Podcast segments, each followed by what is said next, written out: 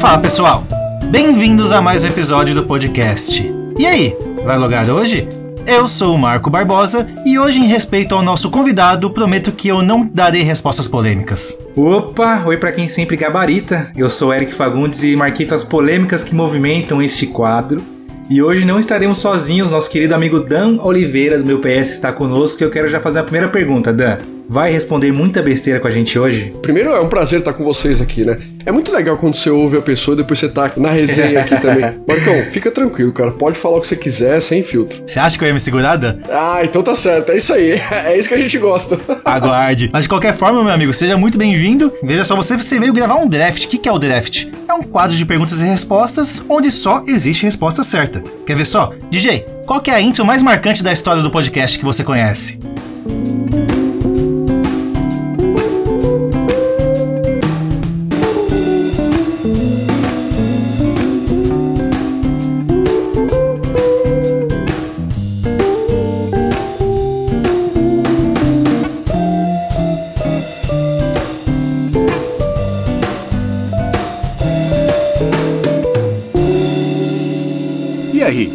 Vai logar hoje?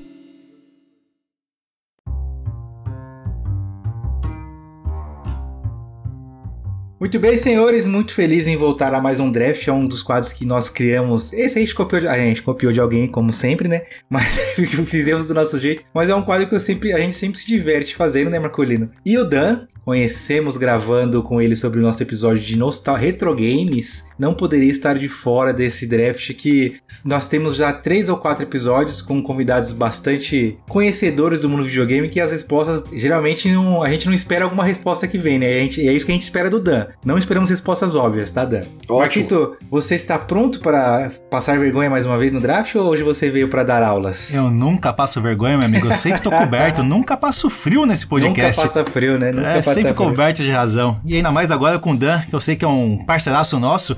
Ele tem muito, um gosto muito parecido com o meu. Isso é verdade. Eu tenho certeza que a parceria aqui vai ser boa contra você hoje, Eric. Dois caixistas contra um sonista.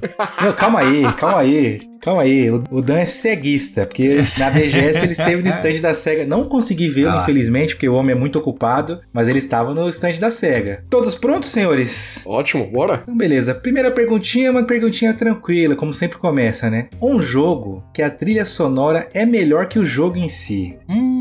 Não nem que o jogo seja ruim, pode ser um jogo bom, mas a trilha sonora é tão memorável que talvez ela seja mais protagonista que o próprio jogo. Eu coloquei um jogo aqui que a franquia dele é muito boa, mas sempre que cita-se esse jogo, a primeira coisa que fala, puta, trilha sonora, tem uma parte do jogo que tem uma música, chama muita atenção. Rayman Legends.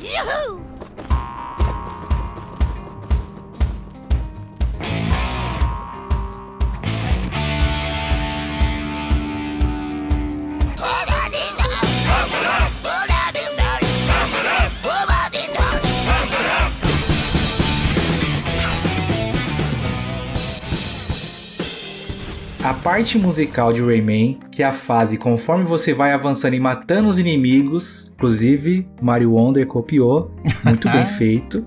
Essas partes são as mais marcantes de Rayman e todo mundo fala, pô, os trechos musicais de Rayman solam qualquer trilha sonora. É muito da hora. Conforme você pula no inimigo, é um bumbo da, da bateria, e você vai correndo, a guitarra, o solo de guitarra aumenta. Para mim, Rayman Legends é uma das, uma das, uma, das, melhores trilhas, e talvez acho que a trilha chame mais atenção que o jogo em si. Porque o jogo é uma. Não vou falar mal do Rayman, né? O jogo é legal, mas eu acho que a trilha destoa de tão boa que ela é. E é por isso que eu coloquei ele aqui no, nessa primeira perguntinha. É que eu sou uma pessoa muito amargurada, tá? Com jogos, já, eu já percebi isso na vida porque eu não me importo muito com a trilha sonora dos jogos e muito menos com a história do jogo. Eu quero jogar. Jogos são feitos para serem jogados. Você falou do Rayman, eu lembro de ter gostado, mas a música dele em si eu não lembro absolutamente nada. Eu creio, Marquitos, que você procurando, você já vai, vai, te, vai te dar uma lembrança de, pô, eu joguei e me lembro disso foi divertido. Que é uma parte bem, como eu posso dizer, bem surpreendente do jogo. Que você fala, caralho, que gameplay gostosa. É bacana essa da trilha. Concorda comigo, Dan? Eu concordo 200%. E o Rayman Legends foi o, foi o jogo que me fez comprar o PS Vita, cara. Olha aí. Eu fiquei encantado e falei, que jogo lindo Bonito. Se bem que eu não sei se, se, se a trilha sonora é melhor que o jogo, porque eu gostei muito do jogo. Mas é uma ótima trilha sonora mesmo. Comecei já acertando, né, Marquito? Vamos lá. Quero, quero você, eu quero polêmica, Marquito. Você é o homem pra isso. Não, não, não, não. Comecei o podcast elogiando o Dan. Falei que a gente tem gosto parecido. Eu não vou fazer polêmica com o nosso convidado aqui, Eric. Tanto que o jogo que eu escolhi pra ser um jogo que tem a trilha sonora melhor que o jogo em si, é que a trilha sonora é muito melhor, mas muito melhor mesmo. O jogo em si não é tão bom assim. Eu tô falando, meu amigo, de Sonic. Ouvintes, vocês não conseguem ver, mas o nosso convidado Dan, neste momento, está trajando uma bela camisa do Sonic. Acredito eu que ele é fã do personagem. Dan? Dan tá na cal ainda? Dan? Dudopô? Ih, o Dan Dudopô, amigos. Continuar o podcast só nós dois, né, Marquito? O Sonic, todo mundo lembra dele por causa das músicas.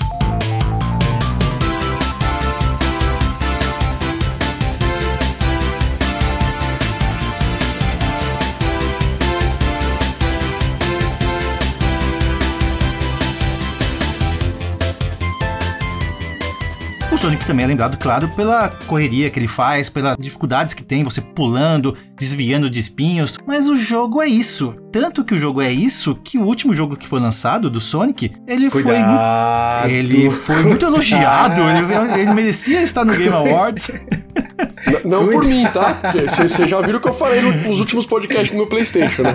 Tá, então eu posso falar a verdade. Ah, o jogo em si não foi tão bom, né, Dan? A gente sabe muito bem disso. E o pior é que dessa vez nem a trilha sonora eles acertaram. Quando você falou da trilha sonora do Sonic, eu fiquei pensando, acho que ele deve estar falando do Mega Drive. No Mega Drive. Não, sim, a minha escolha é o, é o Sonics originais. Tem até o Dreamcast, um outro jogo que tem, tem uma música bacana, mas no geral, na minha opinião, os melhores são do Mega Drive. O Sonic, como eu sempre brinco, é uma brincadeira, mas tem fundo de verdade, a gente tem boa vontade com o Sonic. Porque, na minha visão, a gente teve os incríveis três jogos do Mega Drive, que eu sou muito fã. O do Dreamcast ali também, com boa vontade, você acaba gostando. O Mania é incrível, assim, um dos melhores. E é isso, meus amigos. E é isso. Ah, acabou. O Sonic é aquele aluno da escola que até a oitava série ele era dedicadão. Primeiro aluno das notas. Aí no ensino médio, ele não aguentou o ritmo e aí todo ano ele passa pelo conselho. E o conselho fala: não, vamos passar ele. Ele tem um histórico bom, vamos passar ele. Aí vai indo. É boa ele, não, vontade. ele- ele não repete de ano, é a boa vontade que o Dan falou. Por isso que eu estava do lado certo no episódio de Mario vs Sonic. É que é sacanagem, né, Eric? É sacanagem, ah, porque é, não. é- Essa eu agradeço o Marco todos os dias, que ele me deixou ficar com fácil. É, você joga, você joga o Superstars e joga o Wonder. É outro jogo, né? Fica pior ainda o Sonic, coitado. Foi boa a resposta, Marquinhos. Não é polêmica, vai. Ó, o meu, eu, eu acho qualquer jogo da, da franquia Katamari Damacy. Come on, everybody!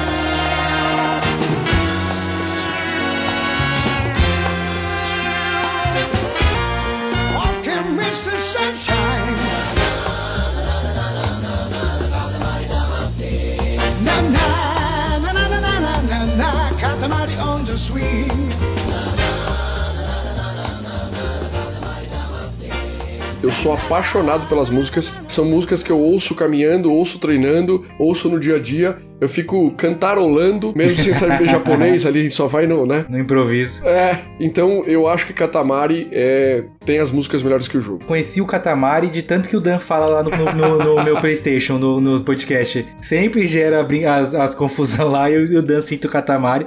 Se eu não me engano, o Rafa chegou a jogar e deu o braço a torcer pro E Dan. falou platinou que- e gostou. que falou que realmente é muito bom. Ó, eu vou confessar que eu só procurei a capa e eu, e eu joguei o livro pela capa. Eu falei, não vou, não vou abrir uma gameplay disso daí. Pode jogar, pode jogar. Mas agora, eu pela, pela, pela trilha sonora, eu fiquei curioso pra ver. Dan deve estar certo, com certeza, né? Mas eu fiquei curioso pra ouvir a trilha sonora também. Não, eu fiquei curioso de ver ele cantarolando na meio da rua essa musiquinha. O bom é que ninguém vai reconhecer, né? Boa. tá bom, pelo menos a primeira escolha já rendeu boas risadas, né? Vamos lá. Agora, talvez a segunda é a hora da gente apanhar um pouquinho. O pior jogo da sua franquia favorita. Todo mundo tem uma franquia favorita, mas essa franquia tem um pior jogo, né? Quer começar, Marquito? Porque o meu eu vou apanhar bastante. Se quiser que eu comece também, eu sei já, viu? Já sabe de cabeça? Então vamos lá, Dan. Bo- Bora você começa. Ó, minha franquia favorita é Super Mario Bros. E com certeza, de longe, sem assim, nem pensar, por isso que foi até rápido, é o Super Mario Sunshine. O Super Mario Sunshine foi, acho que, o único erro da Nintendo com o Mario Bros. Caramba. Né, da- pelo menos da, da franquia principal ali. Não vou falar de Hotel Mario, de. Eu achei que você ia falar Lost Levels, mas Sunshine ganha, né? O Sunshine, cara, é, é, é um Mario, sei lá, empregada doméstica ali, ficar limpando as coisas. É, não, não é Mario, sabe? Eles fizeram outro jogo e colocaram o Mario lá, tipo o Mario 2, foi meio isso. Ah, enfia o Mario aí, vamos ver o que acontece. O Mario 2 é muito isso, né? O Mario, mano, o Mario 2 é um absurdo de como ele destoa. Mas eu gosto dele. E não é ruim, realmente. Boa escolha, Dan. Boa escolha. Não é polêmica, porque o Mario Sunshine, muita gente deve concordar com você. Que aí, Marquito? Pode ser, que o meu também não é muito polêmica, porque é uma franquia que é muito conhecida, obviamente, mas você não vê muitas pessoas falando a respeito dela. Infelizmente, porque realmente é um jogo que eu gosto muito, que é a série de jogos do Fallout. E pra mim, infelizmente, o Fallout 4, sei lá, ele não é aquele jogo, o 1 e o 2 que eu aprendi a gostar, ou até o 3, que quando foi lançado eu criei um hype maluco. Sa- Saiu daquela visão isométrica para ir pro mundo 3D. Eu queria ver aquilo acontecer. Agora, o Fallout 4, quando lançou, falei, pá, isso aqui não é mais Fallout, isso aqui é Fortnite que eles inventaram. Tem construção, né? A base em si, você tem que construir, criar defesa, criar cerquinha, criar torre, criar casa. Falei, gente, eu preciso achar meu filho que foi sequestrado no passado e é- hoje meu filho é mais velho que eu. Tem uma história interessante por trás. Eu preciso saber mais dessa história. Eu não quero criar casinha. Eu quero ver o que vai acontecer nessa história. Mas não, boa parte do jogo virou isso. Os gráficos dele, eu achei, achava muito estranho também. Eram gráficos que os bonecos pareciam plástico, muito coloridinho, muito estranho, assim, sabe? Não era algo que eu pós-apocalíptico. Não era aquele personagem que eu olhava e me dava um certo receio de falar, pô, esse cara é sofrido. Não, porque ele tava todo colorido, todo feito de plástico, brilhando. Cara, no máximo ele tá com a pele oleosa, precisa passar um sabonete ali pra tomar um Era, banho. era radiação, Marquito. A radiação deixou eles assim. Faltou você ter essa, essa liberdade criativa. Só se for, né? Só se for. E por fim eu mencionei ali a quest principal dele, né? Que é você achar seu filho, que é uma quest bem interessante até, que você, durante os eventos da guerra, onde a bomba cai e você vai pro vault se esconder, a sua esposa fica com seu bebê, o seu filho, junto e é congelada, junto com ele. Você também é congelado. Só que durante um certo tempo, seu bebê é descongelado e você permanece congelado, e depois de muitos anos você é descongelado. Ou seja, o seu filho chega um momento que é mais velho que você durante a história. Bizarro, não é? Bizarro. Isso é muito Black Mirror. É, praticamente isso. Você quer sa- saber mais dessa história. Só que a a história principal, como todo jogo da Bethesda, é muito linear, muito curta, muito sem graça, é muito mal explicada, é muito simples. É algo complexo, e deveria ser complexo, mas acaba não sendo. As side quests acabam sendo melhores que o jogo em si. Por isso, infelizmente, Fallout 4 pra mim é o pior jogo da franquia e eu espero que um Fallout 5 seja muito diferente do que a gente vem vendo hoje no próprio Fallout 76.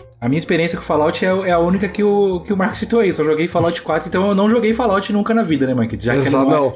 já que ele não é Fallout, então não tem muito o que dizer. Apenas que eu dropei do jogo realmente porque ele não me pegou. E essa parte que o Marquito falou, acho que foi a que mais me fez dropar, que era cansativa. Ou não foi muito bem inserida no jogo, mas essa parte de construções e Tower Defense que eles colocaram, eu- eu fiquei perdido no jogo. Eu falei, tá, mas e agora? Eu faço o quê? Eu fico aqui? Eu tenho que defender do quê? E a história? Eu fiquei perdido igual. Então eu nunca joguei Fallout na vida. Valeu por, essa, por esse esclarecimento, Marquinhos. O 3, eu acho que é um dos melhores, se não for o melhor. Sim. E aí depois veio o 4 e quebrou muito assim o ritmo, né, do, do, do negócio. E o 76 também não é, não é tudo isso. Fallout é uma baita franquia que também tá sendo mal aproveitado ultimamente. Obrigado, Bethesda. Te amo, viu? Bora, chegou minha vez? A minha franquia favorita, uma das minhas franquias favoritas, chama-se God of War. Ih! Beleza? Lá vem. Beleza. Pra mim, o pior jogo dessa franquia, God of War 3. Meu O Deus! 3? Parem as máquinas. God of... Eu tenho um motivo e é bem pessoal do porquê que eu, não- eu para mim, God of War 1 e 2 eu joguei no PlayStation 2 e o Ericzinho de seus, sei lá, quantos anos eu tinha, ficou maravilhado com o que era o hack and slash e os puzzles labirínticos de, de God of War. O 3 eu não joguei quando lançou porque eu não tive um Play 3, beleza? Voltei a jogar God of War no Play 4, já no God of War 2018. Joguei o 2018 e do 2018 eu retornei pro PlayStation 3, pro God of War 3. Até aí a, a diferença de câmera de gameplay não foi problema pra mim. Meu grande problema com God of War 3 talvez tenha sido que eu joguei achando que eu teria as mesmas vivências que eu tive jogando God of War 1 e 2, que eu sofri com os puzzles, sofri com os chefes. Eu tava até conversando com o Iguê, que é nosso ouvinte ontem, que eu joguei no normal. E ele jogou no hard God of War 3. E aí a experiência é totalmente diferente. Eu cheguei no final do God of War 3, quando, eu, quando eu, eu vi que eu tava pra enfrentar Zeus, eu falei, já? Eu quero mais esse jogo. Como é que ele já tá acabando? Eu já cheguei aqui, eu não tive dificuldades pra chegar no final. Os os puzzles não foram difíceis. Então eu fiquei, eu fiquei com uma expectativa muito alta de, pô, é aquele God of War clássico que eu joguei. E quando ele chegou no fim, eu simplesmente falei, putz, já cheguei no final. Então o problema é, realmente foi o jeito que eu entrei pra jogar ele, né? E aí me decepcionou por isso. Vou apanhar muito, eu, com certeza, de criticar God of War 3, mas é que a minha experiência de, de jogar ele depois de muito tempo me, me estragou a, a, a gameplay. Não é um jogo ruim, mas eu esperava mais dele. Eu queria, sei lá, talvez se eu jogar ele no hard, igual o IE jogou, eu tenha a experiência que eu queria ter. Mas eu não vou jogar no hard, mas nem fodendo, e segue o jogo. Então God of War 3, pra mim, é da franquia que eu gosto, é o jogo que eu menos gostei de ter jogado. Você acha se você jogasse o 1 ou o 2, você ia ter a mesma sensação hoje? Ou não? Você ia revisitar aquele Eric do passado e ia ter aquele mesmo sentimento gostoso que você teve? Eu ia revisitar porque eu já joguei. E aí, eu, aí a nostalgia ia bater forte. Mas você ia ter as mesmas dificuldades que você teve Ah, ou não. não? Não, com- certeza não. Porque a gente vai ganhando mais experiência jogando, né? Na nossa cabeça, na época, como era tudo muito novo, era extraordinário, o puzzle era grandioso. Acaba que não é. E hoje, pra gente, foi foi o que eu passei no God of War 3. Muitos dos puzzles eram. Falar que é óbvio é foda, vai parecer que eu sou fodão. Mas eram. eram óbvios. eram, eram puzzles que, pra gente que já fez vários puzzles, eles acabam sendo intuitivos, é a palavra que eu quero. Não, a gente conseguiu entender, Eric. A gente conseguiu entender que a franquia realmente do God of War é uma franquia ruim, uma franquia fraca. Ah, lá, lá, lá, lá. Você realmente percebeu isso agora, eu fico feliz disso por você. Se você apertar ele, ele vai, vai soltar, Será? viu? Será? Dan? Vai. Então, eu queria dizer que teve, teve um cara aqui que comprou um Play 4 só pra jogar God of War, e fui eu e um outro.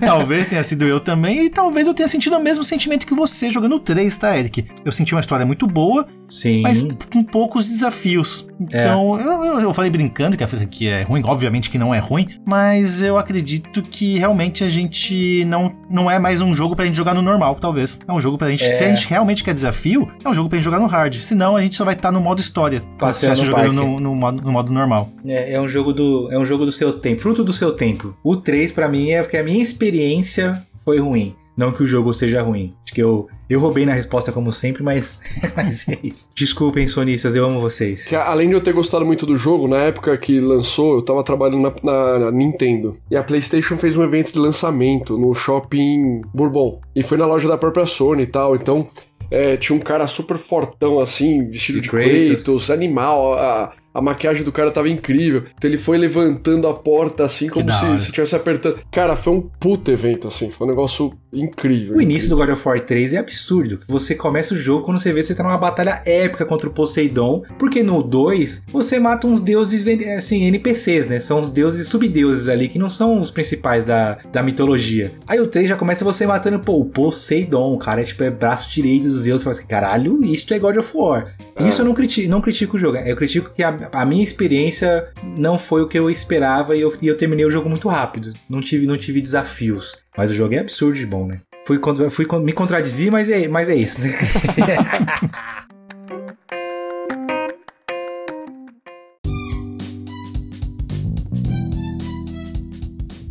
Bora, agora uma leve, uma leve. O melhor cabelo ou penteado do mundo dos games? Ah, não, aí vamos pular essa pergunta, pelo amor de Deus. Fala de cabelo? Não. E a minha resposta é que eu não vou falar de cabelo, Marquito. O melhor cabelo e penteado do mundo dos games. Marquito, quem é o maior assassino do mundo dos games? Espião assassino. Hitman, careca. Quem é o maior matador de deuses do mundo dos games? Kratos, careca. Então o melhor penteado que existe é o de careca no mundo dos Meu games.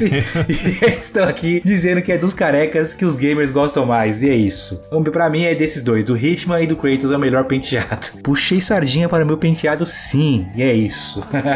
Você carecofóbico, saia desse podcast. Bom, mas o Hitman é uma boa, né, Eric? Que pensa assim, se ter o Hitman fosse cabeludo, como que ele ia se disfarçar? Ia ter que prender o cabelo e tal. Não faz sentido. É, não faz sentido não, carequinha, só bota a peruquinha ali por cima, tá tudo certo. Como é que ia aparecer o código de barras dele, que é algo marcante do personagem? Tinha que ser careca. Tinha que ser careca, ele é um careca emblemático. E aquela carequinha reluzente é, é marcante. Melhor penteado do mundo dos games. Tá bom, vai, que tá, a sua falha tá desculpada na, na vida real e no jogo também, vai. puxei, pro- puxei sardinha pro, Cray, pro Clayton agora também, né? O cara mata deuses e nem precisa se preocupar de manhã em fazer um penteado. Ele só levanta e tá pronto pra matar todo mundo. Ele nem usa Head and Shoulders, que o Cristiano Ronaldo recomenda. Que absurdo, nem piolho tem. E raspa o cabelo com, com o, o- o machado dele, com o Leviatã.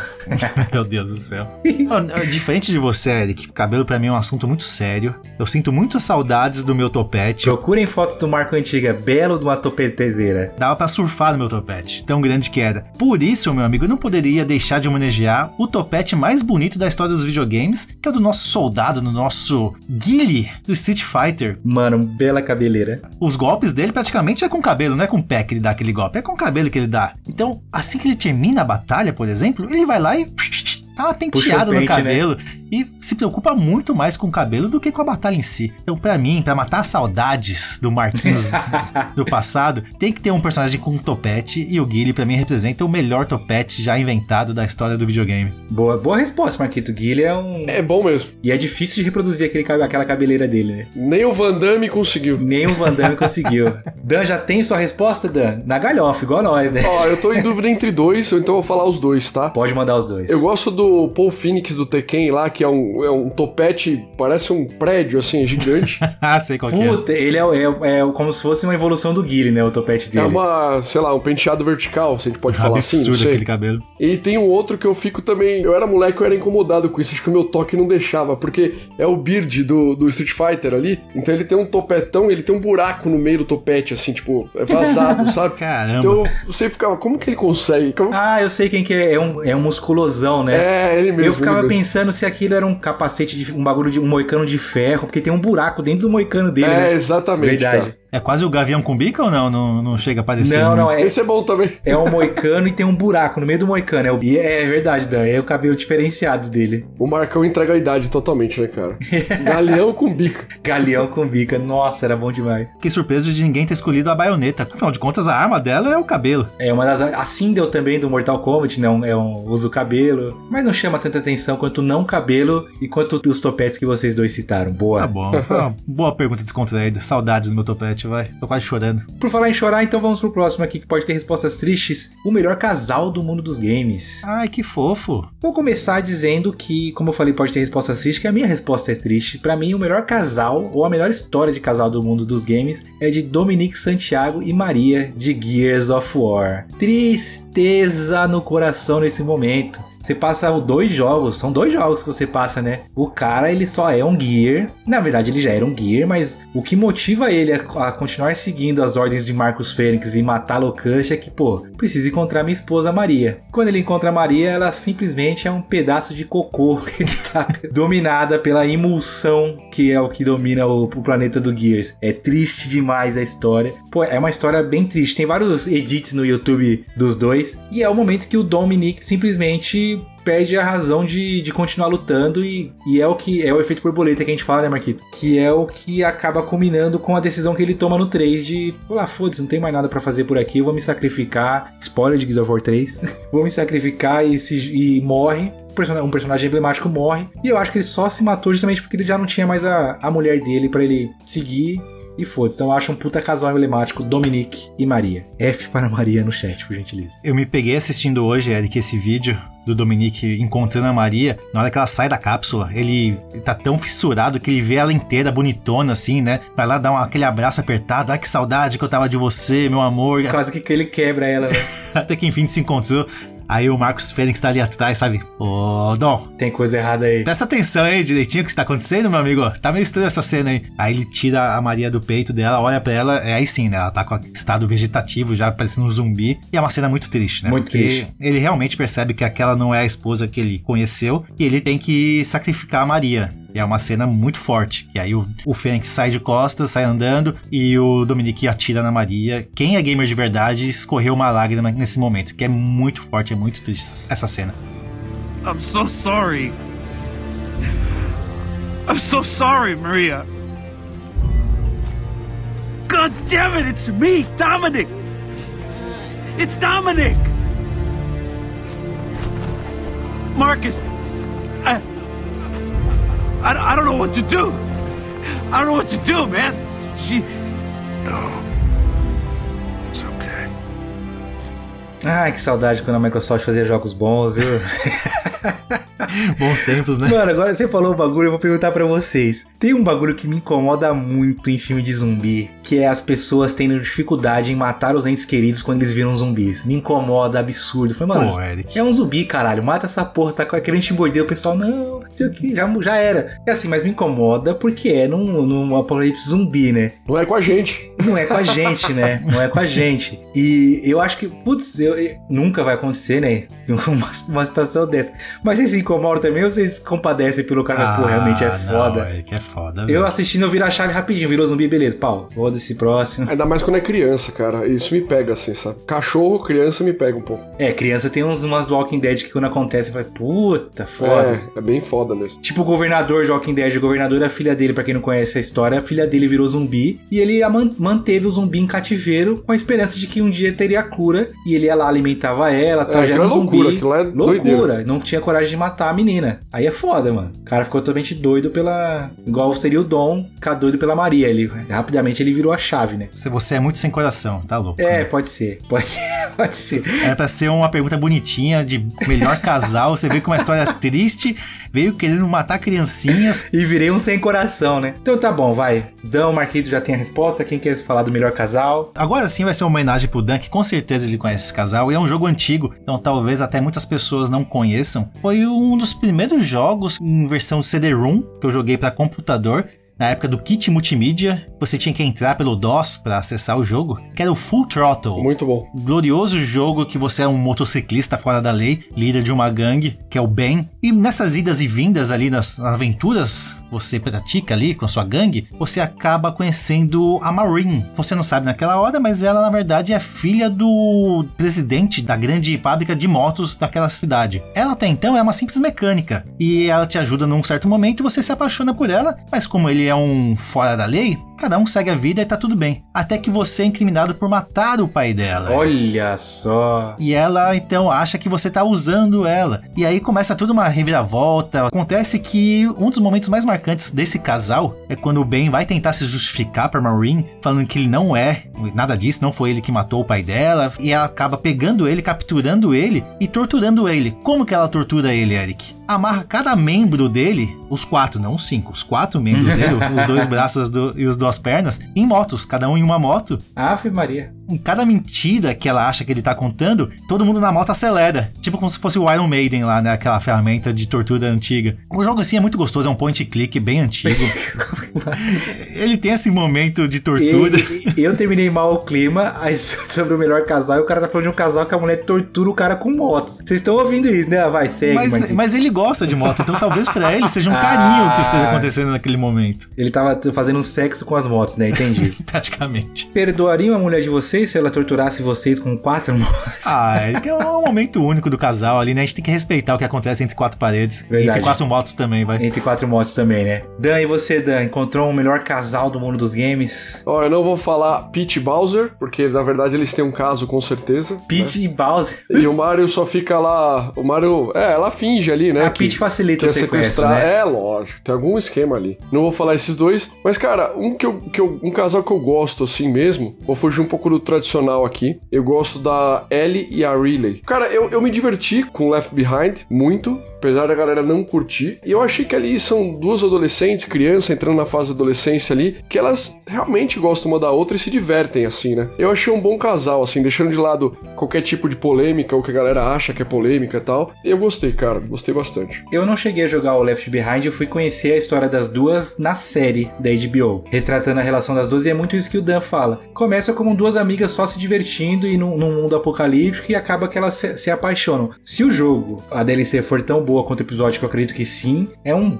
é uma, é um baita spin-off das duas, né? E o desfecho, assim como o que eu falei, não é tão bom, né, Dan? Mas assim, eu não fiquei chateado com o desfecho, não. É lógico que a gente não queria que, que acontecesse isso, mas não foi forte o suficiente pra falar caralho. Não, foi, É. foi gostoso jogar, foi, foi divertido, sabe? Boa, pelo menos o Dan falou um casal que não, não foi lá pra baixo o clima, né? o próximo, a quinta pergunta do nosso draft. Chegamos já à metade das perguntas, hein? Passa rápido. A melhor experiência que teve jogando online, Marquito. Pô, antes de começar aqui o nosso podcast, Eric, a gente tava comentando de um, um caso do Dan, falando de- da arte de falar inglês. Pra mim, o meu começo no mundo do inglês foi uma experiência online. Um jogo que até então eu nem sabia como conectar online. Eu tinha que conectar online via discador, nem sabia o que era um discador, via modem, nem sabia o que era um modem. Tinha que ter um plano do IG, que era de graça, É. mas você tinha que ter aquele e-mail, aquele cadastro do UOL. Era tudo muito difícil pra jogar online. E naquela época, poder jogar online, ter que falar inglês com as pessoas de fora, era uma coisa que eu, opa, é um lugar que eu não tô acostumado, isso aqui é novidade pra mim, tenho que tentar entender o que tá acontecendo aqui. E você vai falando um oi, da pessoa que te responde oi. Ah, então é oi que eu tenho a dizer. Aí eu, ah, preciso de dinheiro. A pessoa te dá dinheiro. Ah, então é assim que se comunica. E tudo isso foi acontecendo como? Graças ao jogo Diablo, Diablo 1. Olha aí. então eu, eu jogava muito offline dele, muito, muito mesmo. E acho que eu cansei de jogar offline. Ah, deixa eu ver o que, que essa opção online aqui significa, sabe? Deixa eu clicar aqui pra ver o que acontece. Eu saía da cidade, tomava um cacete histórico de todo mundo que era OP e só joga- queria jogar o PVP, mas poder conversar com gringos, ganhar o primeiro item, sabe? Ah, eu preciso de um anel. O cara te dá um anel assim, tó, tá aqui o anel. Você fala, nossa, como assim? Eu preciso te pagar por esse anel, nem que seja ao vivo, eu preciso te agradecer. Você é o melhor amigo que eu já fiz na minha vida. E tudo isso muito inocente, sabe? Essa experiência online, pra mim, a primeira experiência, que hoje em dia é o online, infelizmente, a gente só vê xingamentos, principalmente jogos de tiro. Lembrar dessa época do Diablo 1 e dos jogos online, pra mim, é algo marcante que ficou pra todo sempre. Eu acho que pra todo mundo, a minha resposta vai ter, ter a ver com isso também, que é experiências online, as mais legais que tem são as co-ops. A minha eu tenho duas com o mesmo jogo, é com FIFA, Marquinhos. Duas experiências bacaníssimas que eu tive com FIFA no Pro Clubes. A primeira foi um campeonato de Pro Clubes que a gente jogou, você participou, que era eu e você no ataque, né? Jogamos um campeonato de Pro Clubes contra outros caras que a gente nunca nem ouviu falar. Tinha tabela, tinha horário pra entrar, ó. E eu me lembro que, mano, teve um, teve um dia que a gente foi jogar, o jogo era às 9 horas, o Samir, que é um amigo meu e do Marco, jogava com a gente, ele tava na Vila Madalena, no barzinho, esqueceu, ele falou assim, pô, Samir, você vai jogar? Ele, mano, esqueci, tô indo embora pra casa. O cara saiu da Vila Madalena pra ir pra casa. Sei que deu um rolo que ele chegou, a gente já tinha começado a jogar, ele ficou puto, quis sair do time e tal. Esse campeonato foi bem legal, a gente, a gente perdeu, que, sei lá, nas quartas de final, por aí. E um outro, uma outra experiência com o Pro Clubes também, é jogando com os outros amigos meus, inclusive um a Bolívia, que é um ouvinte nosso, e a gente foi campeão da primeira divisão do online. Cara, tipo, era, sei lá, meia-noite, seis caras na party do PlayStation, não podendo falar muito alto e comemorando baixo.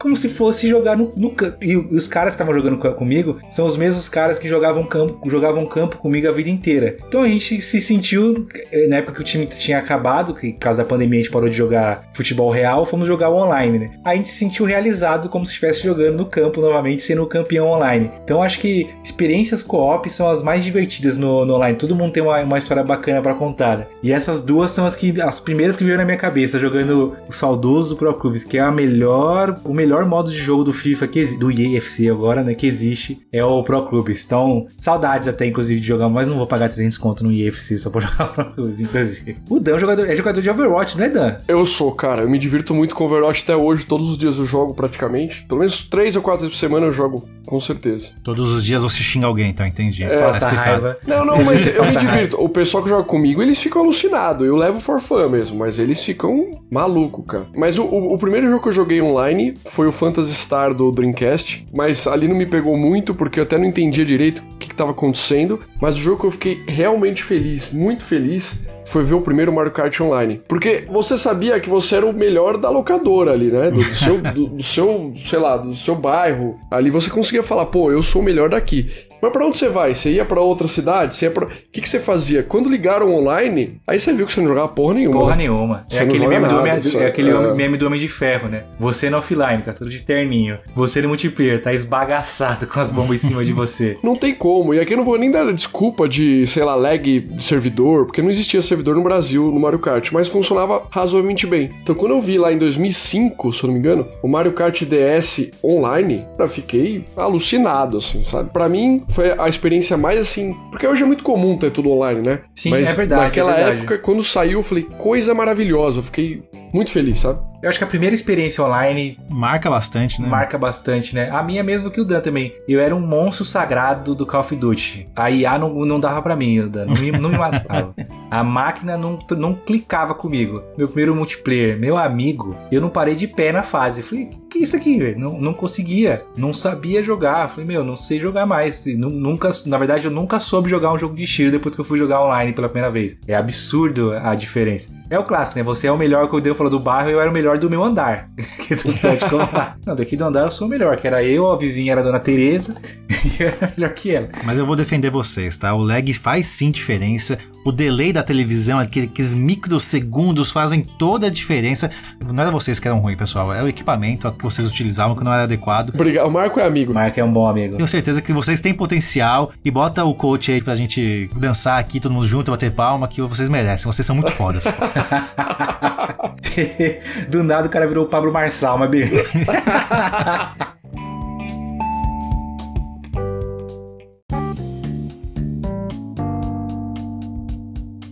Como todo draft que a gente traz um convidado, a gente resolve fazer uma pergunta temática, né? E agora a sexta pergunta é a temática pro nosso amigo Dan brilhar. O melhor jogo da franquia Super Mario. Cara, eu vou ficar em dúvida entre dois, mas eu vou explicar aqui. Pra Tá. mim, o Mario Galaxy 2 é fantástico. Que a Nintendo fez com o hardware do Wii é coisa de gênio, né? Você pegar ali e fazer planetinhas, foi incrível, foi muito bom. A trilha sonora é animal. Inclusive, eu já fui casado, eu entrei com a música do Mario Galaxy tocada, que ninguém sabia que era Mario Galaxy, porque ela é tão boa assim, Que achar que é uma música orquestrada. Queremos esse vídeo na nossa mesa em 10 minutos, né, Eu, Marquinhos? não- eu, não- eu apaguei tudo. Depois que eu terminei, eu apaguei tudo. não tem mais nada. Graças a Deus. Na hora que o Dan falou que foi casado, eu achei que ele era que nem aqueles japoneses lá que casa com jogo, casa com videogame. Ele casou com o Mario, o Mario Galaxy.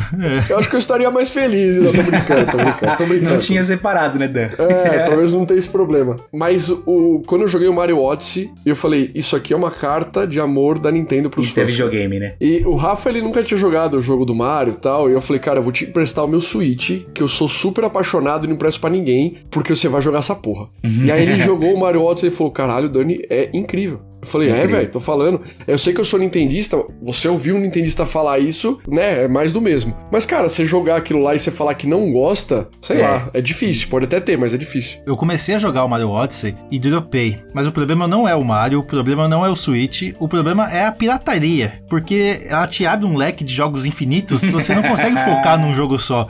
Então eu falo, ah, quero jogar esse, quero jogar esse, quero jogar aquele, e você acaba jogando nenhum. É tipo o Game Pass, né? Ah, alguém Pass você paga pelo menos, né? Os jogos somem do Game Pass, isso que é pior de tudo. Você acaba tendo que ser obrigado a comprar o jogo, está gostando dele. Ó, daqui a 10 dias vai sair do catálogo. Você, Filha da mãe. Tá bom, vai, toma meu dinheiro, Microsoft. Tudo bem que você começa a jogar o jogo quando aparece que daqui 11 dias ele vai sair do catálogo, né, Marquinhos? Sempre Aí assim. você- Aí você assusta com 10. Eu elogiei muito o Mario Odyssey pra você, mas se tem uma- um jogo do Mario que eu consumo muito até hoje vídeos e que eu gosto demais, Mario Maker. Porra, como eu gosto de Mario Maker. Tanto um quanto dois, eu, eu sou fissurado em assistir youtubers passando as fases super experts e fico pensando, pô, será que eu conseguiria passar essa fase? Olha a mecânica que esse cara colocou.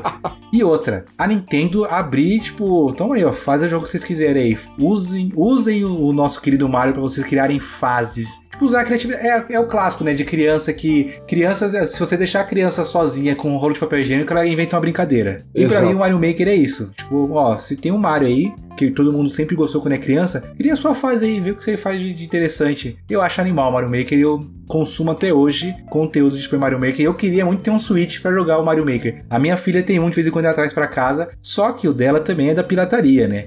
e aí não tem como eu jogar online as fases que as pessoas criaram. E aí eu joguei o modo campanha dele, que também é muito legal o modo história, porque mistura vários Marios, vários elementos. Mas o bacana dele é, é online, você jogar as fases do pessoal e eu, talvez eu me arriscaria e tentar criar uma fase. Tem umas fases que os caras criam lá que você fala assim, mano, esse maluco aqui é doente. É japonês, geralmente, né? Os caras são doentes. Como é que o maluco pensou nessa fase? Tanto de puzzle, tanto de ser difícil, fases musicais, Marquito, que o Mario só precisa andando e, tipo, um bonequinho que pra ele estar num ponto certo, ele vai fazer um som e faz, Ah. e faz a música funcionar. Então, pra mim, eu. Super Mario World tem aquele quesinho da nostalgia e um pouquinho de, de- do coração falando da infância, né? Então, acho que ele é ao concur. Mas, fora ele, é Mario Maker pra mim o meu preferido da franquia. Muito boa A escolha. gente brinca, né? Que a gente fala que as desenvolvedoras, as publishers, têm que trabalhar com as suas franquias, têm que fazer diversos jogos. Então, tem o Mario Tennis, Mario Golf. O Mario Maker é o exemplo perfeito disso, de você trabalhar a sua franquia à vontade. Pessoal, se diverte, é isso. Faz o que vocês quiserem com o meu jogo. Aproveitem. E depois eu vou ganhar dinheiro em cima disso, o que é melhor de tudo.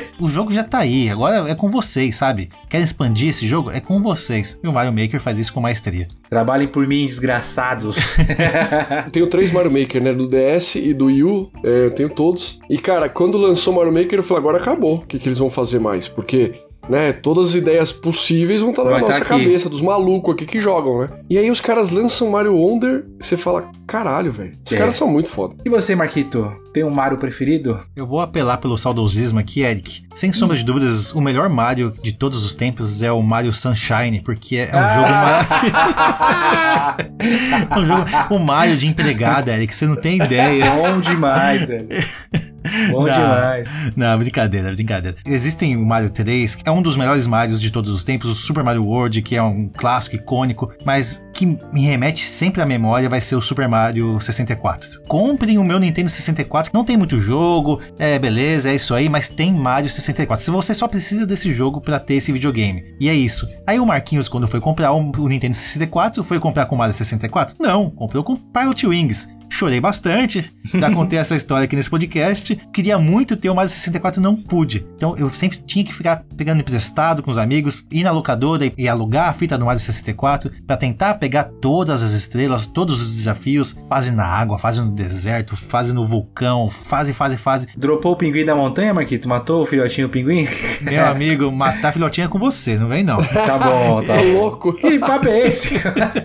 só filhote zumbi, só filhote zumbi. Não, mas Eric, é, a gente não tinha essa experiência até aquele momento, aquela experiência do 3D de verdade. E só o Mario conseguiu dar pra gente. Mesmo com aquele controle horroroso do Nintendo 64, apertar o Z pra dar o backflip, quem não adorava fazer isso? E aquela, aquela sessão final pra chegar no Bowser? Aquilo dali, o cara que fez, ele não tem coração, não. É muito difícil, né? Eu vi um speedrun esses dias, Ah, não, um vagabundo. É legal o speedrun, né?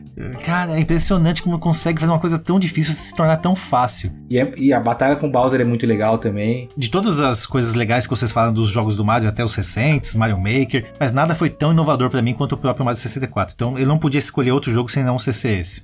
Puta, Marcão, tem uma história boa com, com o Mario, que assim, a gente era uma família humilde e não tinha videogame. Eu fui ter videogame com quase 18 anos e tal. Então Certo. eu comecei a trabalhar com 13, porque a minha meta era entrar na Nintendo. Desde criança, Da era, hora. cara, eu queria entrar na Nintendo. E quando eu vi o Mario 64, era. Tinha uma feira que chamava Feira das Nações. Que era uma feira típica japonesa, assim, era das nações, mas era muito mais o povo oriental.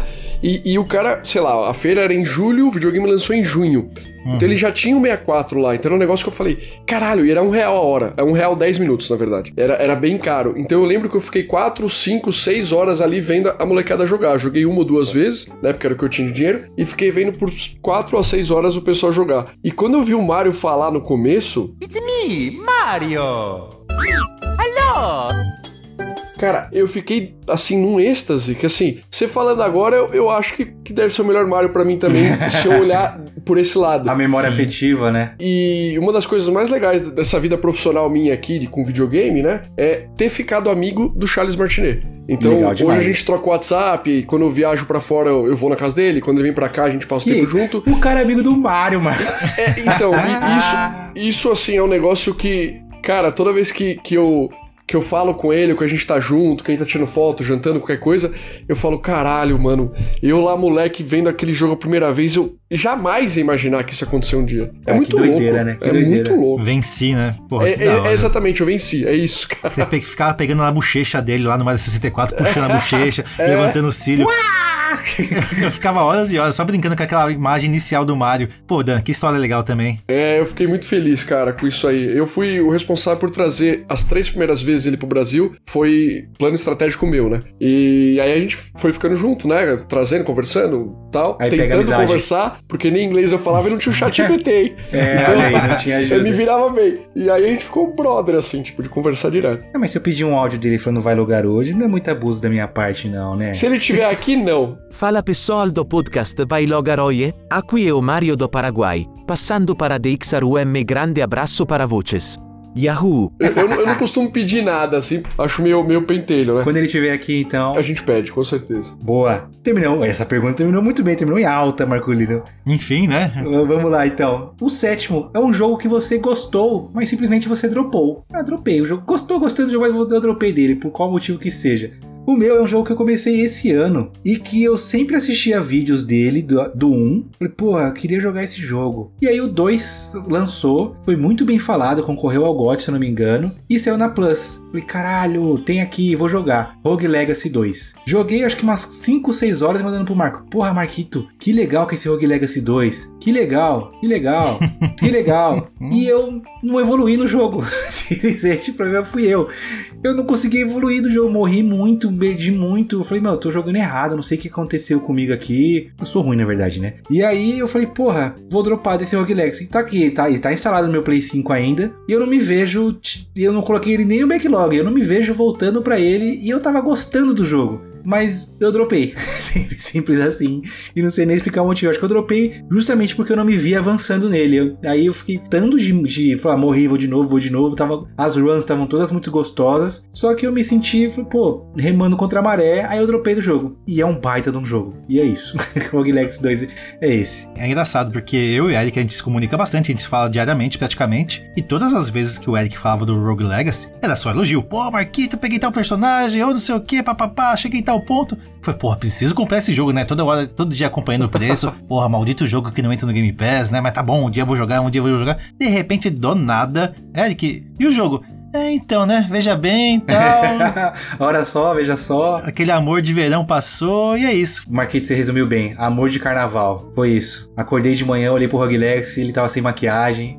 Hum, acho que não é o que eu esperava. É, foi isso. E aí eu dropei. O problema foi que eu não consegui avançar e eu fiquei meio que travado e dropei. Bundei, fui covarde, fui covarde. Pra mim, existem alguns jogos que eu chamo de mulher de malandro, tá? São jogos que são feitos pra fazer você sofrer. Sim. Existem alguns jogos que eu já comentei aqui, por exemplo, como o Frostpunk, que eu instalei, joguei, ai, não consigo mais jogar, deleto. Falei, não, vou tentar uma estratégia diferente, instalo de novo, tento uma estratégia diferente, não consegui, ah, droga, um jogo maldito, deleto. É, hum, mas se eu fizer isso, teve esse jogo, Bloodborne, pra mim, que é um dos melhores jogos já feitos de todos os tempos, eu sim deletei ele no primeiro momento que eu morri pra aquele lobisomem logo de cara no jogo. Falei, não, esse jogo não é pra mim, tá louco? O primeiro inimigo, eu nem sabia o que era um Souls-like naquela época. Primeiro inimigo, eu já tô morto? Como assim? Não é um jogo pra mim. Deletei. Falei, não, mas tem que ter um jeito de matar aquele lobisomem, né? Talei de novo, zerei, voltei lá e matei aquele lobisomem quando eu tava upado, chupa lobisomem. Padre Gascoigne. Não, nem é o Padre Gastone, é o primeiro lobisomem quando você sai realmente da, Ah, da, da clínica, ali, né? da Pode clínica, crer. Não é- exatamente. não- e não é pra você matar esse Não, lobisomem. né? exatamente, esse é o ponto. Pode crer. Mas existe um jogo, meus amigos, que esse sim é feito pra você sofrer, pra você passar raiva, mas é muito bom. Que chama-se Darkest Dungeon. É um jogo indie que ele é feito pra você passar raiva, é só isso. É. Você vai se estressar, passar raiva, ficar tenso, ficar com ódio, porque simplesmente se o seu bonequinho ali morrer, morreu. Não tem revive, não tem continue, não tem save point, não tem nada. E é muito fácil pro seu boneco morrer. E é muito difícil, é muito demorado pra você evoluir o seu boneco. E ver um boneco que você evoluiu muito, que tá fodão ali, ah, agora sim eu vou conseguir passar dessa fase. Ver ele morrer, dá um certo desespero se você querer morder o controle, tacar, fala na parede, passar raiva e deletar do jogo. E foi sim o que eu fiz. Eu dropei do jogo mesmo gostando, mesmo gostando de sofrer. Eu tive que deletar o jogo, que é um jogo que faz eu passar muita raiva. Eu gosto de sofrer, mas não em tanto, né, Marquinhos? Ah, mas Eric, eh, novamente, como toda mulher de malandro, desculpe pelo termo, eu vou voltar a jogar esse jogo e vou querer zerar ele pra honrar o meu amigo Gustavo Torinho, que recomendou esse jogo com tanto afinco pra nós. Ele que sempre baixa os jogos que a gente recomenda, sempre instala, sempre dá uma chance pra gente. Eu vou voltar a dar uma chance pra você, meu amigo, e vou baixar novamente o Darkest Dungeon. Boa. E você, Dan? Qual jogo que você gost... tava gostando, mas dropou por, por algum motivo específico? Que só nós gamers entendemos. Que às vezes fala, mano, dropei e, e meu motivo é esse e é válido. Cara, eu, eu tô puto com a Nintendo desde o filme do Mario, né? E, e o motivo é por, eu- por eu gostar do Martinet e eu achei que foi sacanagem que fizeram com o cara. Então, eu tinha prometido que eu não ia gastar dinheiro comprando Mario Wonder. Falei, não vou comprar, quero que se lasque, não vou jogar essa porra e é isso, né? Pirata. É, sou uma puta rebelde. Não, e isso eu também não faço, nem, nem na raiva eu não faço. Mas aí caiu o Mario Wonder no meu colo, de um grande amigo meu. Eu sou o Capitão Jack Sparrow. grande, muito amigo, ele me deu e falou: Eu sei que você não vai comprar porque você é um filho da puta. Mas tá aqui, joga essa merda, você precisa jogar. Nem queria, né, Dan? Cara, Nem queria. aí eu, aí eu falei, bom, agora beleza, agora eu ganhei o bagulho de um grande amigo meu, eu, eu vou, Vou não jogar. Vou jogar. Cara, mas joguei, sei lá, uma, duas horas, é incrível, é lindo, maravilhoso, mas parece que eu tô traindo alguém jogando essa porra, sabe? tipo, parece que, sei lá, cara, eu tô incomodado jogando. Eu lembro quando, quando saiu a notícia que a Nintendo ia tirar o Charles, você ficou bastante puto, Nossa, não é nem chateado, você ficou puto. Eu fiquei... Então eu acho que é isso, Dan. Você ainda tá com esse sentimento de, porra, que traição e eu estou colaborando com a traição, né? Você sabe por quê? Porque assim, se você falar assim, ah, quem é o criador do The Last of Us, quem que é o músico do The Last of Us, quem que é o cara do... Você sabe, é, todo mundo aparece, né? Falei The Last of Us, mas pega qualquer jogo, qualquer Você jogo. sabe, né, Marquito? Você pega o da Nintendo, eu que sou mega fã, tem o Tezuka, tem o outro do Zelda lá que me fugiu o nome agora, tem o Miyamoto, e é isso, meu amigo. E tem o Koji Kondo da música, acabou, você não sabe mais nada. Ninguém pode ser mais famoso do que o jogo. Então, é- essas são que eu fico, né, como fã. O cara, se não sei se é isso, tá? Isso aqui é uma opinião minha. É, parece que o cara foi se destacando muito e falou: opa, corta esse maluco. Até porque ele não é japa, né? Você vê que só aparece japa lá. Aí, não, e a, e a justificativa, não, agora ele vai viajar o mundo representando não sei o quê. Porra, mano. Ele Já é o Mario. faz isso, sempre fez isso, meu Ele é o amigo. Mario, pô. Ele é o Mario. É, eu me sinto mal jogando. Dropou de Mario Wonder, caramba. Eu dropei. E sabe por quê? Porque você pega as vozes do Mario Wonder, o cara. é, quando, eu ouvi, quando eu vi lá atrás, quando anunciaram em junho, julho, eu falei, cara, essa voz tá diferente. Eu acho que não é o Charles, ou ele deve estar doente, alguma coisa, né? E aí, quando anunciaram que ele estaria fora, eu falei, eu sabia, eu tinha certeza. É, só que o cara imita o Charles Martinet, então é, é bem parecido, né? Então, pra quê? Por que não deixou o cara já? É, então, por, por exemplo, teria como ele fazer diferente, Dan? Seria uma mudança muito brusca ele não imitar o Charles. E aí, aí eu concordo com você. Já que não dá pra não fazer diferente dele, por que tirar, por que tirar ele então, né? Por quê? É, se, se todo mundo gostava do cara. E o jeito que a, que a Nintendo mandou, assim, ah, não, mas ele vai ser um embaixador, não Tá sei o quê. velho. É, ficou parecendo que ele meio que quis sair, né? E assim, eu não fui cutucar, não é nada disso, mas você pega qualquer entrevista dele, você sabe que ele é completamente apaixonado por dublar o Mario, sabe? Ele é maluco, doente, assim. É o trabalho várias- da várias- vida do cara, não tem como É, não a ser, primeira né? vez que a gente trouxe ele pro Brasil, ele ia ficar quatro horas na Saraiva do Center Norte autografando. E eu lá tal, e o brasileiro, ele não quer um autógrafo, ele quer 12, 13, ele quer vídeo pra mãe, quer áudio, quer, né? Então, sei lá, deu. Quando foi mais ou menos umas duas, eu falei, vamos terminar, seu Charles, eu vou fechar a fila tal, não sei o quê. Ele falou, não fecha a fila, enquanto tiver pessoa no shopping ou na fila, pode deixar Vou aberto. ficar aqui. Bom, ele foi até 10 e meia da noite, né? Beleza. Pra todo mundo na mesma empolgação, tal, não sei o quê. E saindo do shopping, no, no- ali no estacionamento, indo embora pro estacionamento, tinha um grupo de crianças ali meio comentando, ó, o Charles, não sei o quê. Mas as crianças não foram lá, né? E aí ele falou, Daniel, você acha que eles gostariam do autógrafo? Eu falei, cara, é impressionante, sabe? Que legal. A dedicação Que do homem, cara é né? impressionante. É. Brasileiro é foda, né, Dan? Quer autógrafo, quer assinatura, quer o áudio dele falando vai logar hoje. É. Brasileiro é um, é um ele é um povo- senhor, né? Ele é um senhor, tipo, ele não é um cara novo. É, ninguém mandou né? ele ser o Mario, não quer É. o fardo da profissão, não, não assuma. É. Esse cara é cuzão demais. Boa. Entendo o seu drop, o, Dan. Dos três drops aqui, o do Dan é o que tem motivo real, né, Marquinhos? Muito sentimental, né? Se o Mario Wonder não foi suficiente pra se desculpar com o Dan, não sei o que vai ser suficiente pra colar essa desculpa, velho. Vai passar, é, vai passar. Momentâneo, assim. tá bom, É, vai. Essa ferida será curada. Boa.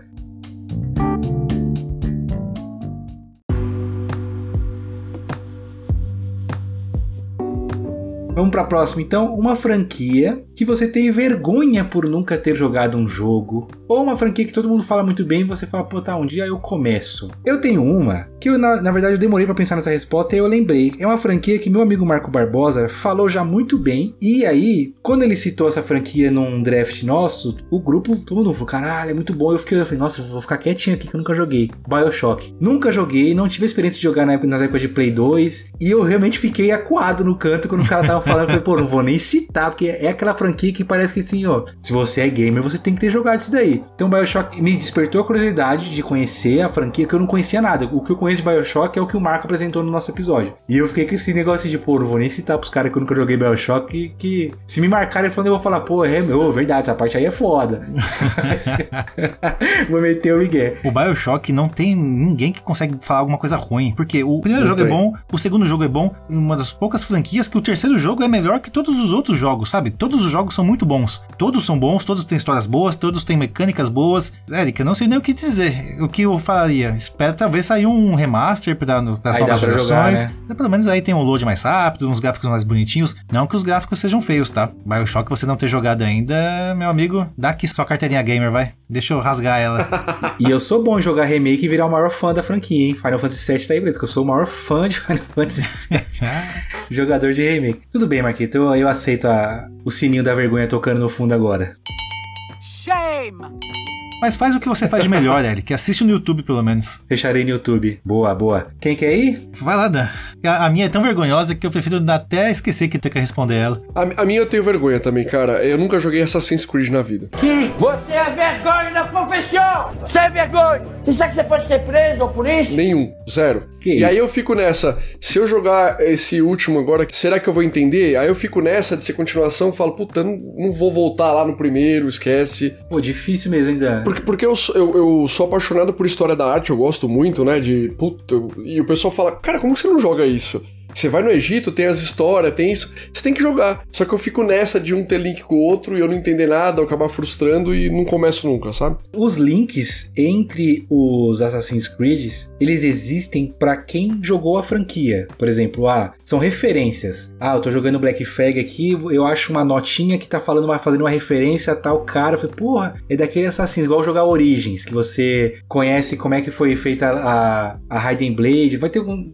Não quero te dar spoilers. Não, não tem problema. Sou da época do Dragon Ball. No final dá o spoiler do É, título, né? Tá tudo certo. No próximo episódio, Goku mata Cell. Era desse jeito. Exatamente. Desse jeito. Então, aí, por exemplo, no Assassin's Creed Origins, você entende da onde que surgiu a Raiden Blade, que é a arma que ele usa. E aí é legal pra quem já jogou, fala, caralho, foi desse jeito. Mas pra quem, não- quem não jogou, ainda assim é um acontecimento bacana. Então eu acho que você não vai perder de começar por qualquer Assassin's Creed. Dan. Começa pra conhecer Boa. a franquia, aí se você se interessar, você, você volta. Acho que é isso, né, Marquito? Dá pra fazer isso, né? É exatamente isso, Eric. Eu vou chovendo molhado aqui. É óbvio que se você jogar todos, ah, o Desmond, ah, não sei o quem, O ah, Altair. é, beleza, ó, os assassinos, os templários, blá blá blá. Legal, você vai ter uma história mais completa. Mas, pô, pega um Assassin's Creed Origins. Você joga ali no Egito, tem todo o Egito em si pra você explorar. A coisa mais linda do mundo, Dan. É é aquele jogo que você passeia, você não joga, você passeia. Fica vendo cenários, fica andando em cima do camelo, só apreciando. Pra você ainda mais que gosta de história, é um jogo pra ser realmente jogado. Não pode deixar passar em branco esse tipo de jogo. E aproveitar agora o último jogo que eles tentam reviver é, a franquia em si, só vai, Dan. Eu, eu acho que realmente é, começar pelo Origins é legal, porque você. O nome já diz tudo, né? É a origem dos assassinos, você vai entender o que é o credo, e aí vai te despertar a curiosidade em ver os outros. E eu, como um bom fã de Final Fantasy, eu andava de Chocobo no Assassin's Creed Origins. É verdade, Então, tinha essa DLC aí, Que tinha né? essa DLC com o Final Muito Fantasy, bom. bem legal. Pô, Dan, não é, ver- não é, ver- é vergonha, tá, Dan? É uma vergonha você não jogar Assassin's Creed. É vergonha. É vergonha porque eu gosto do tipo de jogo, eu gosto, né? Puta, eu amo a história dos templários, da igreja, eu sou apaixonado, assim, sabe? Não tem desculpa então. É, não tem como, cara. Pô, os três estão com belas vergonhas. Não, o Marquito não falou dele ainda, né? Não vai falar Mario, hein, Marco? Se for Mario, mente, cara. Fala outro. Então, né, gente? Eu meio a franquia que eu tenho vergonha de não ter jogado ainda é Halo. Tá, Eric, próxima pergunta. Ah, o cara é cachista, Dan.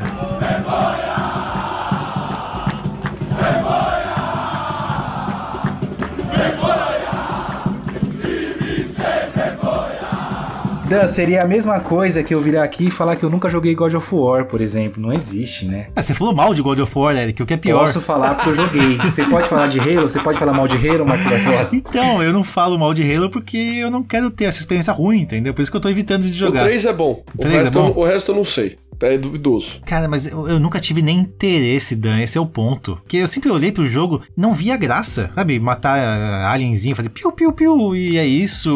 eu nunca, nunca teve nada que me pegou.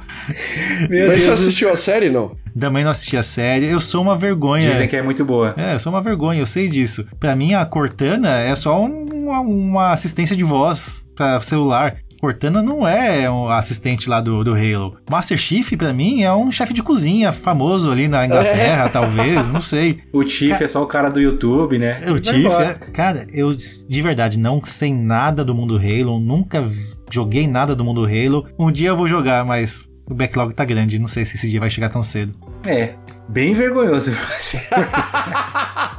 Você deu uma munição aqui, Marcão.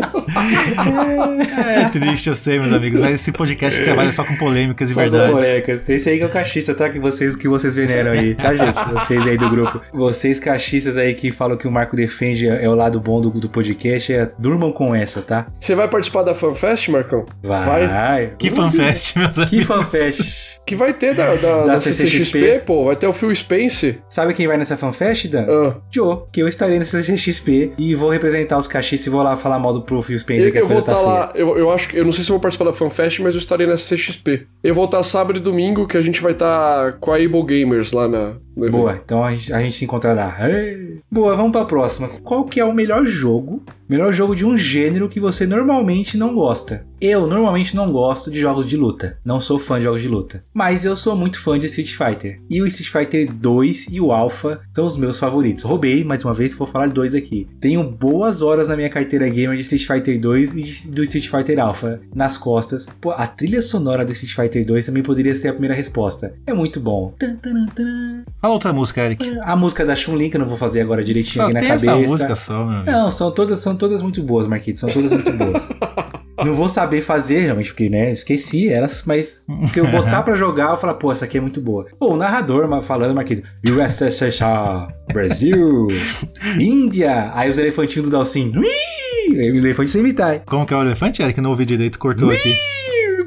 É o elefante, o elefante. É muito bom, é muito bom. Pô, os cenários de Street Fighter 2 são bem legais. Do, o Brasil do Blanca, aquela, aquela anaconda enrolada na, na árvore. Então, Ai, Street Fighter 2, eu não gosto nem um pouco de jogo de luta, porque eu sou horrível em jogo de luta. Eu não, eu não sei esmagar botão. Não sei esperar minha vez de bater, mas o Street Fighter 2 eu gostava pra um caramba. Então é desse, dessa, essa é a minha resposta. Street Fighter 2. De um gênero que eu não gosto, é meu jogo favorito. Também poderia escolher muito bem essa, Eric, porque jogo de luta também não é meu forte. Mas já que eu já tô apanhando pro um pessoal da, do- da caixa, deixa eu apanhar um pouquinho mais, vai. Eu não gosto de jogo de carro, gente. Não vem Forza, Forza Autosport, Forza Horizon, Forza Kart. Mas você não gosta de simulador, Marcão? Ou você não gosta de nenhum? Ah, cara, não é que eu não goste. Eu jogo 10 corridas e abandono, sabe? Tipo Mario Kart. Ah, que o Mario Kart é diferente, né? É um negócio mais pra diversão, realmente. Agora, um Gran Turismo, um Forza, É, simulador, eu não gosto. também. simulador assim, eu aquilo, eu vou jogar, vou, ah, lançou de graça no Game Pass. Porra, que legal. 500 GB pra baixar, vou baixar 500 GB. Jogo 10 corridas, vejo uns carrinhos lá, ah, legal, não é pra mim. Eu não vou ficar tunando o carro, não vou mexer na peça, não vou ficar pintando, não. Um jogo de carro não é pra mim. Só que existe um jogo de carro sim, meus amigos, que esse me pegou. Me pegou firme, que é o Burnout Paradise. Bom, bom Vamos demais. considerar, ouvintes, Burnout Paradise um jogo de corrida?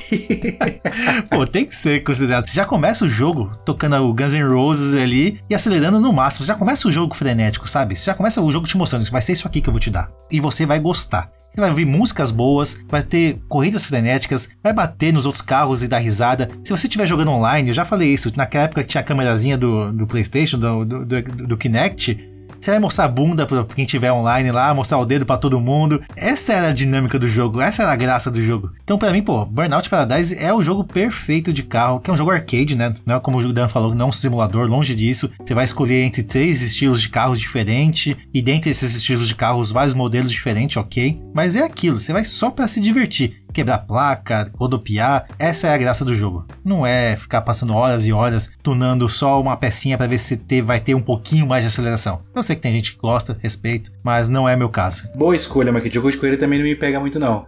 Aí eu vou lembrar de Need for Speed, que era legal. Agora, desses que, que são mais, mais sérios, jogos sérios de corrida, né? Eu gostava Uhum. bastante do Grid. O Grid é um que eu joguei boas horas. Mas Gran Turismo também nu- nunca me pegou. Mas eu concordo com você. É, jogos de corridas legais são esses que são da, são da palhaçada, né? Burnout, Mario Kart. Cha- eh, Chaves Kart. Eu me diverti Chaves com Chaves Kart. Kart. Chaves Kart. Lançou ali no perfil do meu PlayStation recentemente o Bloodborne Kart. é, Bloodborne que então tá, Kart. tá desenvolvido. Feito Pô, por sensacional, fãs, né? velho, É. sensacional. sensacional. O Chaves Kart, quando a gente lançou, tava na Play, né? A gente trouxe o seu barriga pra lançar. Aí, Que legal. ah, porra, bom demais. Cara, bom foi demais. muito legal, cara. O evento também foi muito legal. E é, e é divertido, né? E você, Dan, qual que é a sua escolha? Cara, eu, eu concordo com o Marcão, assim, 200%, mas eu odeio, não suporto e podem me dar pedrada, não gosto de jogo de RPG, cara. Não sou fã, não gosto, não tenho paciência, não entendo idioma. eh, Né? Antes, quando era moleque, era japonês, nem inglês era. Verdade. né? Então, é, eu acho que ali você tem que ter uma paciência que eu não tenho muito, de ficar lendo muito, muito texto sem parar e o negócio não acontece. Mas eu amo, e também não gosto de Zelda, né? Meu lado nintendista falha aqui, mas eu amo o Link's Awakening. Sou apaixonado por esse jogo, joguei várias vezes, já terminei e já eu gosto muito. É, gosto da versão do Super Nintendo e gosto da versão do Game Boy também, do Game Boy Color.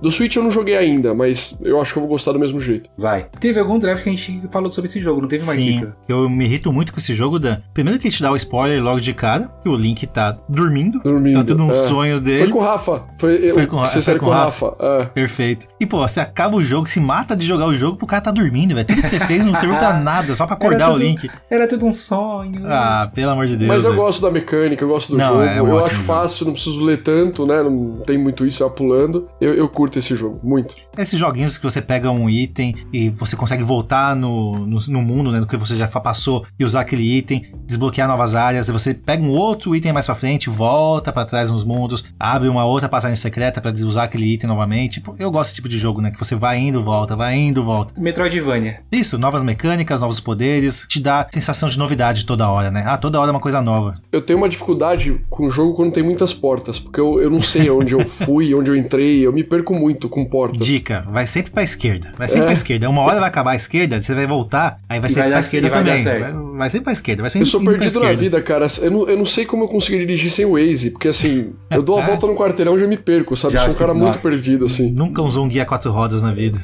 Não, eu já usei aquele guia grande, mas assim, como que eu fazia pra parar, tá perdido, né? Tipo, olhar se era aquela, aquela rua mesmo. Uma boa escolha, Dan, porque o Link's Awakening é, realmente é um, é, um, é um. Ele foge um pouquinho do gênero do RPGzão É. pesado, mas ainda é um RPG e é um joguinho bem gostoso, realmente. Aí o Mario RPG eu sou apaixonado também, por conta do. Mario, né? Aí... Então o remake já tá comprado ou tá em protesto ainda, Dan? Não, não, não. Esse, esse vale porque esse não tem dublagem, então esse, esse vale. Beleza. Esse aí ele tá esperando o amigo dele, o Jack Sparrow, Eric. Ele não quis falar o nome do amigo, mas Não, foi o Jack não, Sparrow não. que deu pra ele de presente. Da ganhei do grande amigo meu, o cara é gente boa. Jack Sparrow. Não, David Jones é o grande.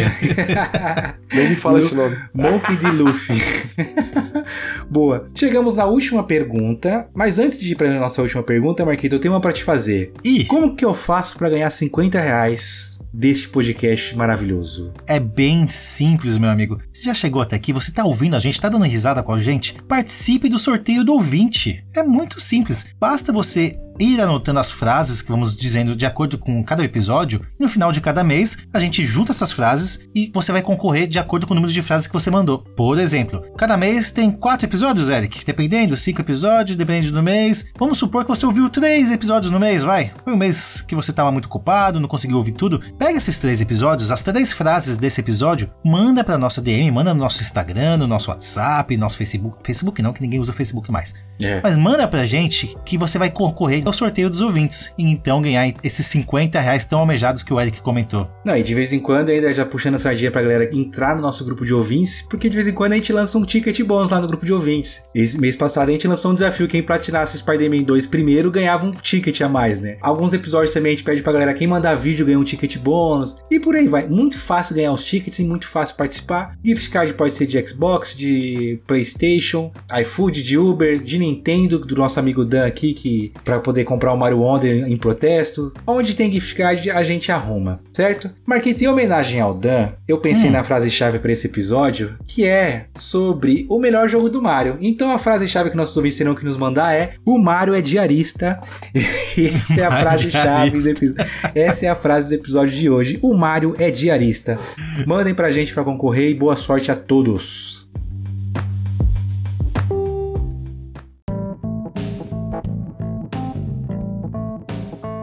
Boa. De volta pro EP. Última pergunta. Dan tá aquecido desde a primeira, né, Dan? Sim. Pronto para a última. A última não é muito polêmica, não, mas eu fui polêmico na minha resposta. Um jogo que você gostaria de apagar da memória. Seja porque ele é muito bom, seja porque ele é muito ruim. Não, não, não, não, não, não, não. Não quero respostas piegas aqui. Ai, quero apagar The Last of Us porque ele é muito bom e eu quero ter essa experiência de novo. Não Beleza. quero. Não quer? Não quero esse tipo de resposta. Então eu vou começar. Eu que gostaria de apagar da minha memória todas as 3 milhões de horas que eu tenho de Win Eleven na minha cabeça. Porque se não fosse esse maldito jogo, eu lembraria de muitos dos jogos que eu joguei e teria mais conteúdo pra falar nesse podcast, Marquito. Mas eu esqueci de todos, porque o meu HD de alguns bons terabytes, 80% eu gastei ele jogando Pro Evolution Soccer e FIFA e tudo mais. Então eu gostaria muito de apagar o Win Eleven na minha cabeça, porque ele me atrapalha nesse podcast, Marquito. Nosso episódio sobre melhores jogos de Play 1, Play 2, desculpa, foi um fiasco na nossa cabeça, porque ei, o Marco quase não tinha jogo pra falar. Foi um top 5 que a gente fez, não foi nem top 10, né? Porque, porra, o Ericzinho só jogava Win Eleven, campeonatinho de Win Eleven, Win. Tem boas memórias de jogar com os amigos? Tem. Mas, porra, não precisava ser tantas assim, né? Então, Win Eleven é um jogo que eu gostaria muito de apagar da minha memória e substituir por, por outros jogos da época que eu joguei pra ter mais conteúdo. E é isso. Foi boa a resposta, Marquito? Te atendeu no seu, no seu critério? Foi boa a resposta, Eric. O pior de tudo é que a gente jogava tanto Win Eleven, que é o que a gente falou, né? A gente se achava o dono do mundo. A gente, ah, vou bater em todo mundo que a gente vê por aí. Na verdade, a gente só era bom na nossa rua, realmente. Então a gente olha teve horas, horas, horas, centenas de horas, pra não dizer milhares de horas, que eu acho que não é difícil a gente ter Eu milhares de horas milhares em de todos horas, né? os Win Elevens. E a gente nem bate nosso sobrinho hoje em dia, que tá começando agora jogando FIFA. É uma vergonha, Eric. E tem toda a razão. Realmente é muito tempo desperdiçado, porque sim, tinham jogos bons pra PlayStation 2, pra Xbox 360, e a gente não aproveitava aquela época, porque a gente só queria realmente jogar com o Adriano, o Imperador no ataque e meter caixa. Adriano Obafema Martins e Ibrahimovic, um dos maiores ataques de Pro Evolution Soccer.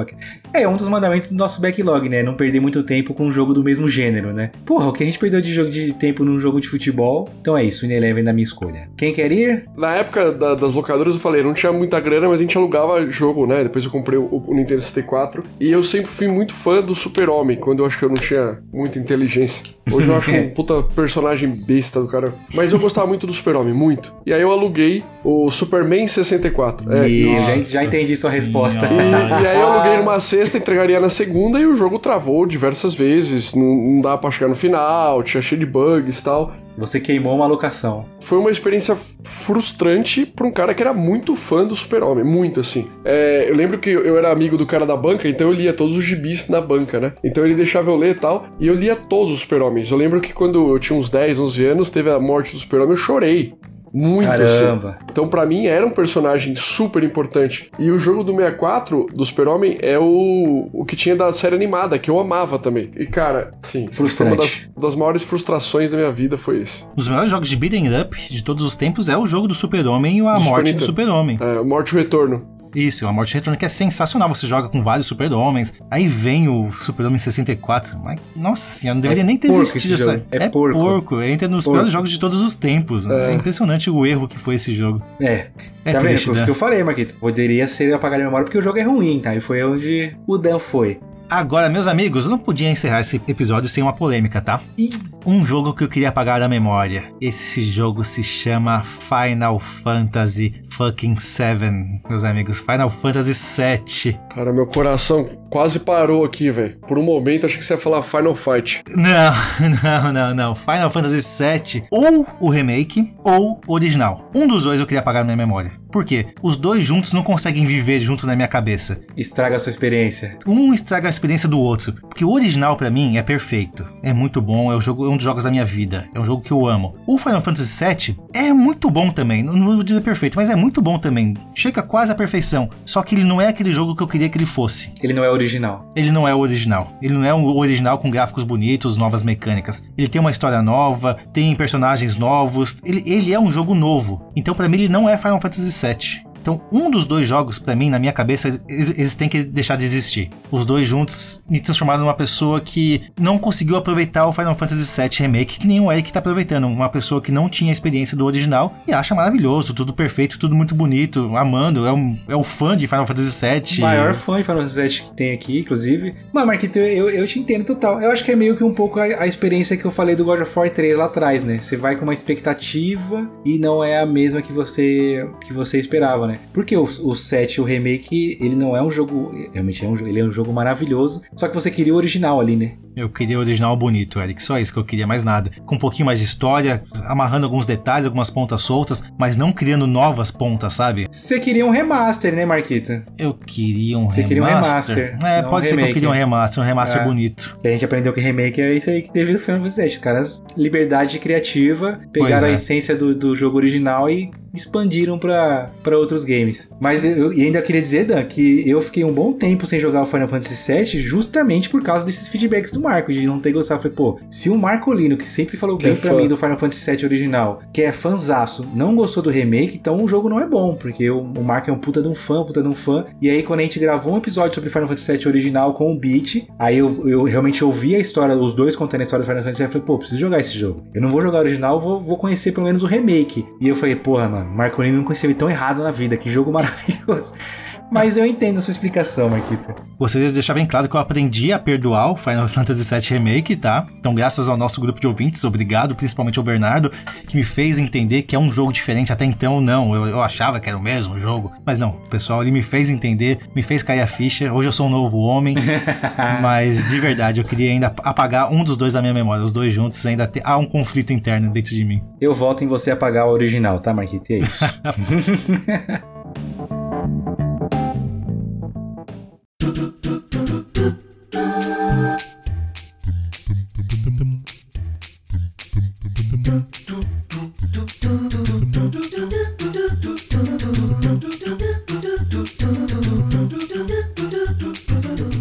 Você sabia que por uma pequena quantia mensal você pode contribuir com a continuidade do nosso podcast e de quebra concorrer a um gift card de 100 reais todo mês? É isso mesmo, tudo isso é possível através do nosso programa de apoio coletivo, o apoia.se barra vai apoiar hoje.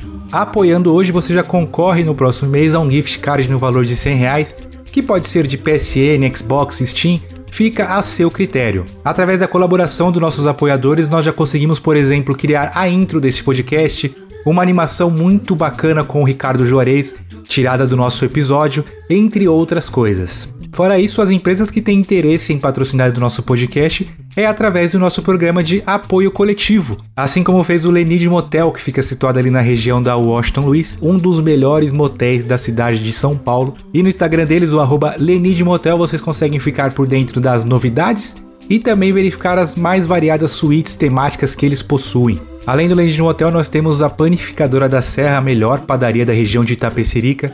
Contam com um vasto cardápio, um ótimo atendimento e na parte da noite eles também têm delivery de pizzas. O Instagram deles é o arroba panificadora da serra. Então se vocês quiserem contribuir com esse podcast, concorrer a gift cards e até mesmo anunciar a sua empresa conosco, basta entrar em apoia.se barra vai apoiar hoje.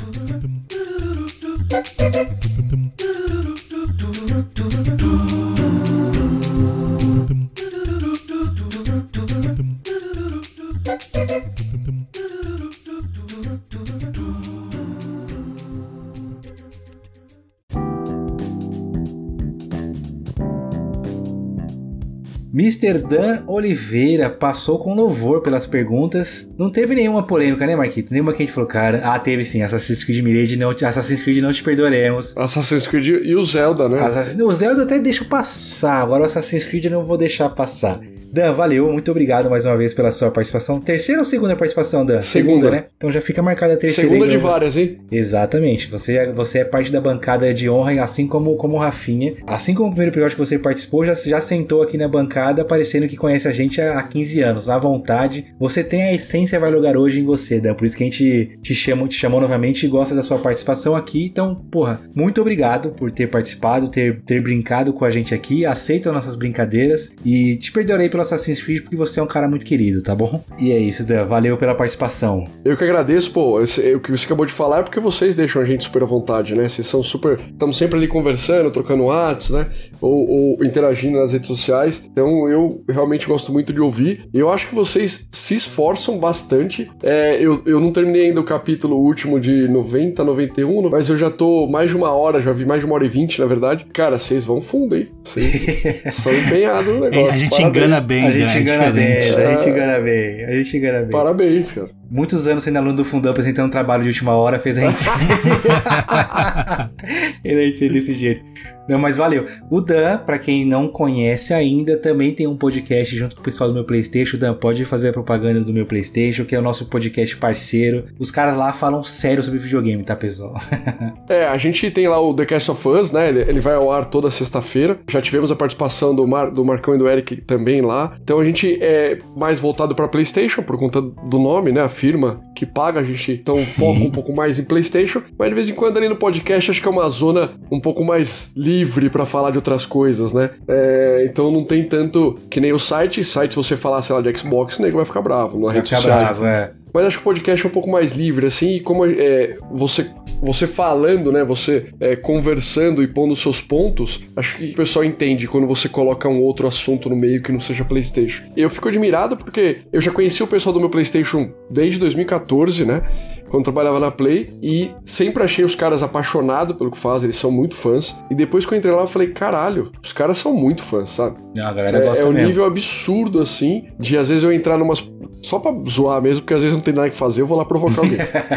então, de falar de Mario e você vê que nego já fica no estado, falo, calma, respira, É só uma brincadeirinha. Não, então eles são, são bem fãs, assim. Tem esses pontos legais do, do podcast, realmente. Tem episódios especiais específicos sobre um, um jogo, um exclusivo de, de Play. O recente que saiu agora foi sobre os três anos de PlayStation 5, né? Esse tá, tô- tá no meu backlog pra eu começar a ouvir. Então vale muito a pena, pessoal. O pessoal do meu PlayStation lança os episódios um pouquinho mais tarde do que o nosso, então dá pra ouvir o nosso. Terminou, já, já pula pro deles. Boa. Recados finais, estamos falando bastante de podcast pra, pra galera nos ouvir. Lembrem-se de nos avaliar no Spotify com aquelas 5 estrelas, no Apple Podcast, no Google Addict, onde tiver avaliação, dê as 5 estrelas pra gente. Queria agradecer dois ouvintes aqui, o Guilherme Santos e o Luca Way, que colaboraram com 100% das perguntas do episódio de hoje, lá no nosso grupo de ouvintes. Quem tiver interesse em entrar no grupo de ouvintes, só pedir pra gente o link no WhatsApp. E por falar em link, também temos um link muito importante para os nossos ouvintes, que é o nosso link de associado da Amazon, que comprando através do nosso link, você colabora com uma comissãozinha para esse podcast. Quem comprar não gasta mais,